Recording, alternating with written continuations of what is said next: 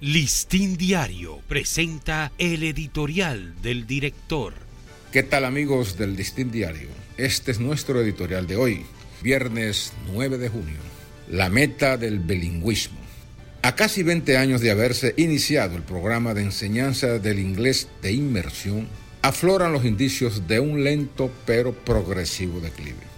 En el formato original con el que comenzó en el año 2005, las clases se impartían durante cuatro horas diarias por un periodo de nueve meses. Y ahora, en muchos casos, la docencia se limita a seis horas por semana, con la agravante de que parece existir un déficit en la plantilla de profesores. Por culpa de este déficit, el sistema estaría presentando fallas de cumplimiento de horarios, falta o escasez de libros e insumos para el aprendizaje y reajustes de emergencia que alteran el calendario docente. Junto con esta pérdida cuantitativa, también hay quejas sobre la calidad docente del personal que ha sido nombrado en los últimos tiempos. Ahora que el presidente, con aguda visión de futuro, ha lanzado el reto de convertir al país en una nación bilingüe, es imperativo restaurar la zapata del programa de inglés de inmersión.